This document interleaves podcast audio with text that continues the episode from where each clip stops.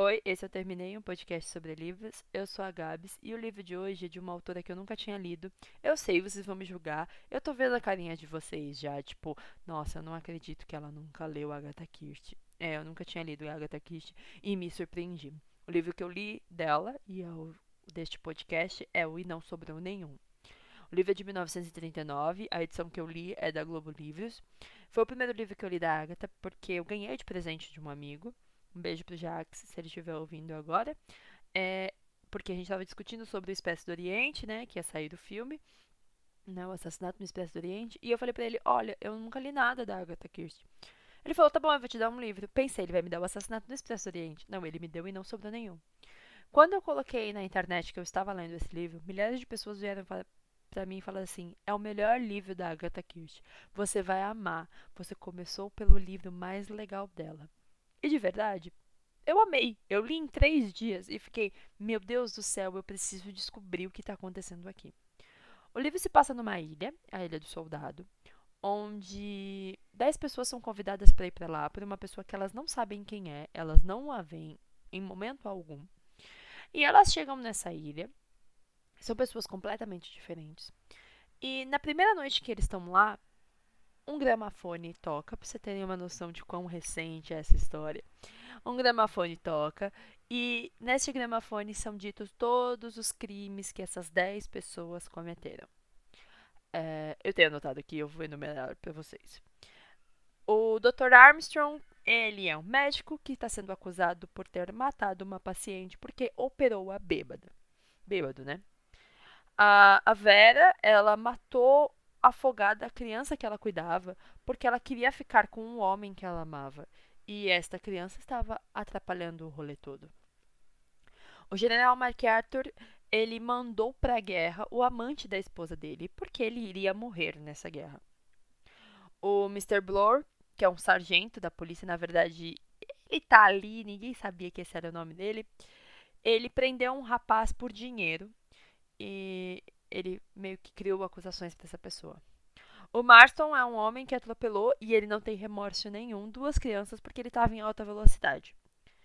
O Mr. e a Mrs. Rogers são um casal que cuidava de uma senhora de idade muito rica e que mataram ela inocentemente enquanto ela dormia para ficar com a herança. O Lombard é um homem que matou mais de 30 nativos na África do Sul porque ele pensou: ou é a vida deles ou é a minha. O juiz Walgrave ele condenou erroneamente um homem que foi para um lugar para cumprir sua pena e acabou sendo morto. E a Mrs. Brent, ela demitiu uma empregada porque ela descobriu algo horroroso sobre essa empregada e a mulher se suicidou. É, e aí, quando os crimes deles são ditos assim, né, no meio da sala, todo mundo fica, o que está acontecendo? Todo mundo começa a se olhar com uma cara de tipo, como alguém sabe do meu problema, sendo que eu nunca contei nada para ninguém. E aí a história vai se desenvolvendo a partir disso. E os personagens começam a morrer, um por um. Quando eu comecei a ler, a primeira parte do livro, na hora que uma das personagens, a Vera, vai para o quarto, ela encontra um poema né, uma rimazinha infantil que estava no quarto dela, na verdade está no quarto de todos os personagens. E eu vou ler para vocês o poeminha. O poeminha é assim, ó.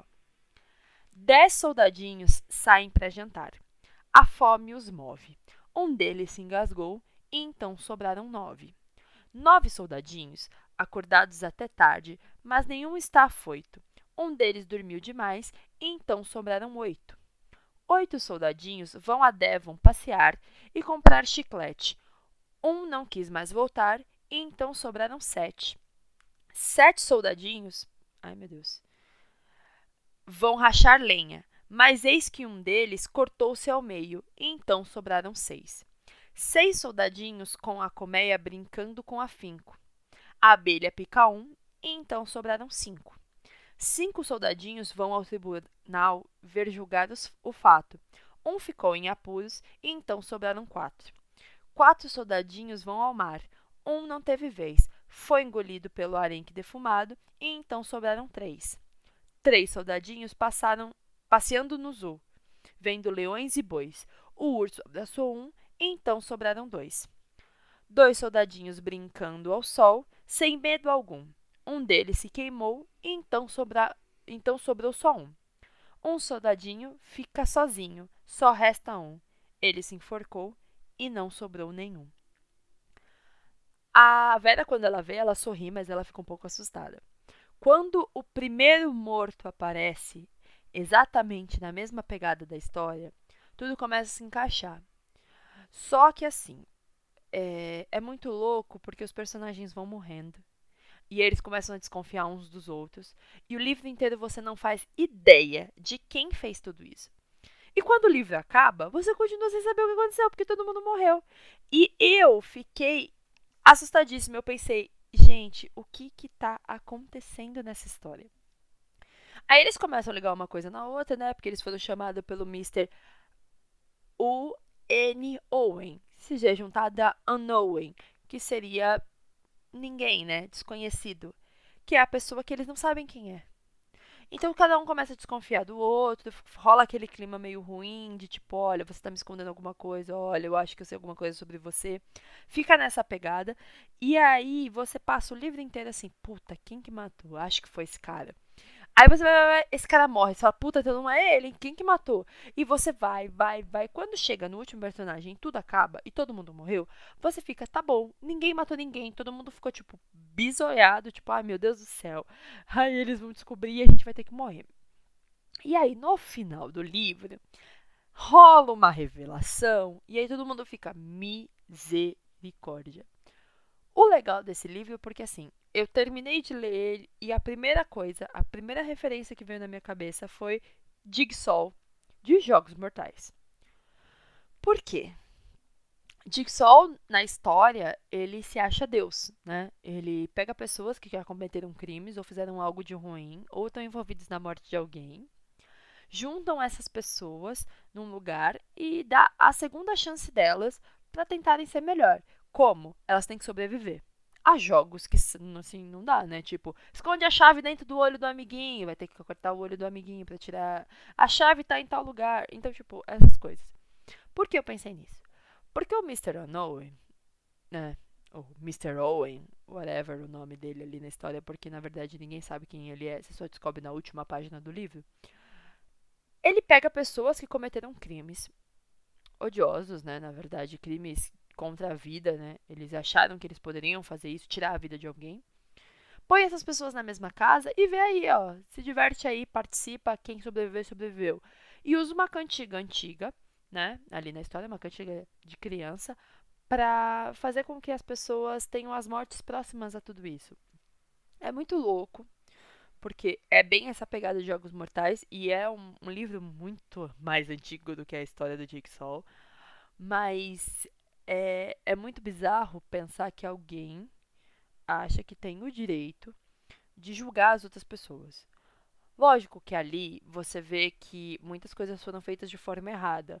O Marson ter atropelado duas crianças e não sentiu um remorso. Na hora que falam assim pra ele, mas você matou duas crianças no mestrado. E ele fala, é, mas em Londres não se pode andar tão rápido nos carros. Deve se fazer umas estradas melhores. Não tenho culpa se as crianças estavam na rua. Você faz, que? Anjo, você tá errado, sabe? Mas no no contexto geral, todos os personagens ali têm uma pequena culpa nas coisas que aconteceram, sabe? É, você aceitar propina para prender uma pessoa, você matar uma criança porque queria ficar com um homem, é, você matar nativos por achar que é melhor eles morrerem do que você.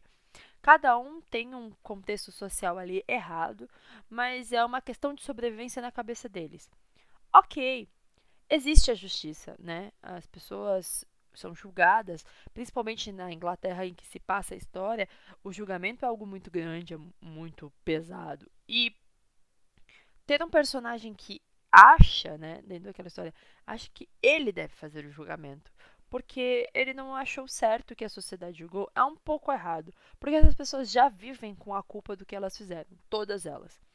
Não tem ninguém ali que fica meio assim. Tudo bem que, tá, tem sim. A Mrs. Blake, ela. A Mrs. Brent, ela cagou pra história, entendeu? A menina morreu, é o problema dela. Só que na verdade, assim, ela demitiu a menina porque descobriu que a menina estava grávida. E a menina se suicida. Porque não teve apoio de ninguém, da família, muito menos da chefe dela. ela não tem muita culpa, vamos dizer assim, né? Mas ao mesmo tempo ela tem, porque ela poderia ter apoiado alguém. Então é um livro que trata muito mais da culpa dos personagens do que necessariamente dos seus crimes cometidos. O quanto isso aflige o personagem, aflige o ser humano de ter acabado com a vida de outra pessoa. Eu gosto muito da reflexão, apesar de ser um livro de suspense policial e não deveria necessariamente abrir uma reflexão. Mas ultimamente, os livros de suspense policial têm aberto reflexões muito grandes. Mas eu não achava que Agatha Christie, tipo, por ser um livro muito antigo, porque, por exemplo, Arthur Conan Doyle, vulgo Sherlock Holmes, não tem uma reflexão social tão grande quanto a Agatha Christie. Tem alguns textos? Tem. Eu li alguns textos dele, eu tenho a coletânea de Sherlock, e é muito louco porque eu fico assustada lendo Sherlock Holmes, porque ele lê a cena do crime, ele olha e fala, já sei quem matou, e você fica. Hum? Aí começa uma história no meio, que é contando uma história, tipo, meio louca, que você fala, meu, não tem nada a ver uma coisa com outra, e aquela história tem a ver com o personagem que fez todo o crime. No caso da Agatha, não, ela usa o problema social ali mesmo, envolvendo os personagens. Ela usa uma cantiga de roda, que é muito legal, e ela faz com que esse mistério todo seja algo relevante e que você queira no final saber o que está acontecendo de verdade. Eu não tinha lido nada dela antes, né? O primeiro livro que eu li foi esse. Mas eu tinha assistido O Assassinato no Expresso do Oriente. Eu assisti o filme e assim, a minha mãe assistiu junto comigo e no começo do filme ela falou: "Ai, nossa, que filme devagar, eu vou dormir". E ela foi embora. E eu continuei assistindo, porque assim, vai contando um pouco de cada personagem, a história de cada um, e o Hercule Poirot, ele vai e vai vendo algumas coisas. E aí, quando ele junta tudo e ele descobre o que aconteceu, você faz, meu Deus do céu, que maravilhoso. Meu irmão acabou gostando do filme. Meu irmão assistiu três, quatro vezes o filme e ele comprou um box da Agatha Christie e ele falou para mim: Você não vai ler os livros da Agatha Christie primeiro que eu. Falei: Então tá bom. Foi ler e não sobrou nenhum porque ele comprou o box por conta do Hercule Poirot. Então, eu acho legal porque ela dá essa contextualização toda e você fica desconfiada de todos os personagens, até o momento que você descobre que talvez não seja nenhum deles, ou você descobre que são todos. E isso é muito legal. Eu acho que, além de tudo, ela é uma das figuras mais importantes neste meio né, de suspense policial, de escrever suspenses, e é uma mulher. E no período onde ela escreve, sim, há muito preconceito. Assim como Mary Shelley escreveu Frankenstein, e a gente lembra mais do personagem do que da autora, sabendo que é uma mulher. E nesse período há muitas mulheres que escrevem romances, claro que tem, mas se você parar para pensar, todas as mulheres que escreveram livros importantes nesses períodos onde as mulheres são muito subjugadas, elas se destacaram por fazer coisas diferentes. Não necessariamente tão diferentes assim, né? Porque homens já faziam o mesmo, mas por serem mulheres, elas criaram algo diferente. E a Agatha Christie faz algo que o Arthur Conan Doyle não faz.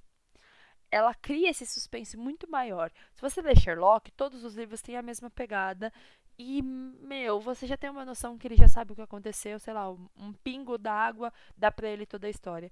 E do Dago Christie, não, ela te dá a história, ela joga pra você e fala assim, e aí? Quem que você acha que foi?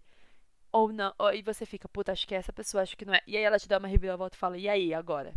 Você estava certo, você estava errado? Ela te dá a oportunidade de julgar o que está acontecendo. E isso é muito louco. Porque, assim, há poucos autores nessa pegada de suspense policial que fazem isso. E ela faz algo muito louco num período que talvez não fosse tão normal. E isso é o que traz, acho que, fãs para ela. Eu tenho uma amiga, a Bea, que está sendo citada aqui, meu anjo, te amo muito. Ela gosta muito da Agatha Christie. Assim como gosta de Sherlock, assim como gosta de Edgar Allan Poe e de Lovecraft e de várias outras coisas. A gente é muito parecido em tudo isso, mas ela já era muito fã da Agatha Christie. E quando eu comecei a ler, eu mandei pra ela, Bea, agora eu sei, porque você ama essa autora. Porque o livro, ele não é corrido, ele tem o seu time, ele tem momentos que vai acontecer coisas, tem momentos que não vai acontecer nada mas ele é fluido de uma forma que você fala: Meu, se eu não terminar esse livro hoje, eu não vou conseguir dormir. E isso que deixa o livro tão diferente e ao mesmo tempo cria essa gama de pessoas que amam essa autora. Então eu recomendo a Agatha Christie. Provavelmente todo mundo já deve ter lido alguma coisa dela, né? Eu nunca li, eu tenho 24 anos e foi a primeira vez que isso aconteceu. Mas sim, entrou pra minha lista de autores favoritos. Apesar de eu ser mais tentada para umas outras áreas, mas é, ela é muito boa no que ela faz. É que na verdade ela escreve num, num gênero que eu gosto muito, né? Eu gosto muito de suspense policial, eu gosto muito dessas coisas psicológicas que mexem com as pessoas e você fica, meu Deus do céu, o que tá acontecendo aqui? Vamos. Eu gosto muito dessa pegada. Mas claro que eu termino de ler um livro desse e eu preciso ler um romance, entendeu? Porque você fica meio bugado. Mas eu não fiz isso. Estou lendo um livro que é um pouco pior. Mas enfim, isso fica para um outro podcast. Quer saber se você já tem uma experiência boa com a Agatha Christie? Se vocês já leram e não sobrou nenhum? Se não leram, eu espero que vocês leiam. Se não leram nada de Agatha Christie, começa por não sobre nenhum. Porque assim, Assassinato no Expresso do Oriente é legal pra caramba. É muito sensacional. Mas já tem o filme, né? Então você tem a opção de fugir do livro. E não sobrou nenhum? Não. Ainda não. Né? Talvez vire, porque agora é tudo da Agatha Christie está virando, né? Porque a BBC comprou direitos, porque a Universal e não sei quem, mimimi, várias empresas compraram os direitos. Então, meu querido, aproveita que você pode ler, imaginar os personagens e vamos, tá? Quem já leu, me manda lá no arroba Batista7. Se não leu, me deem também indicações, o que vocês gostam nessa mesma pegada. E obrigado para quem ficou até agora e tchau!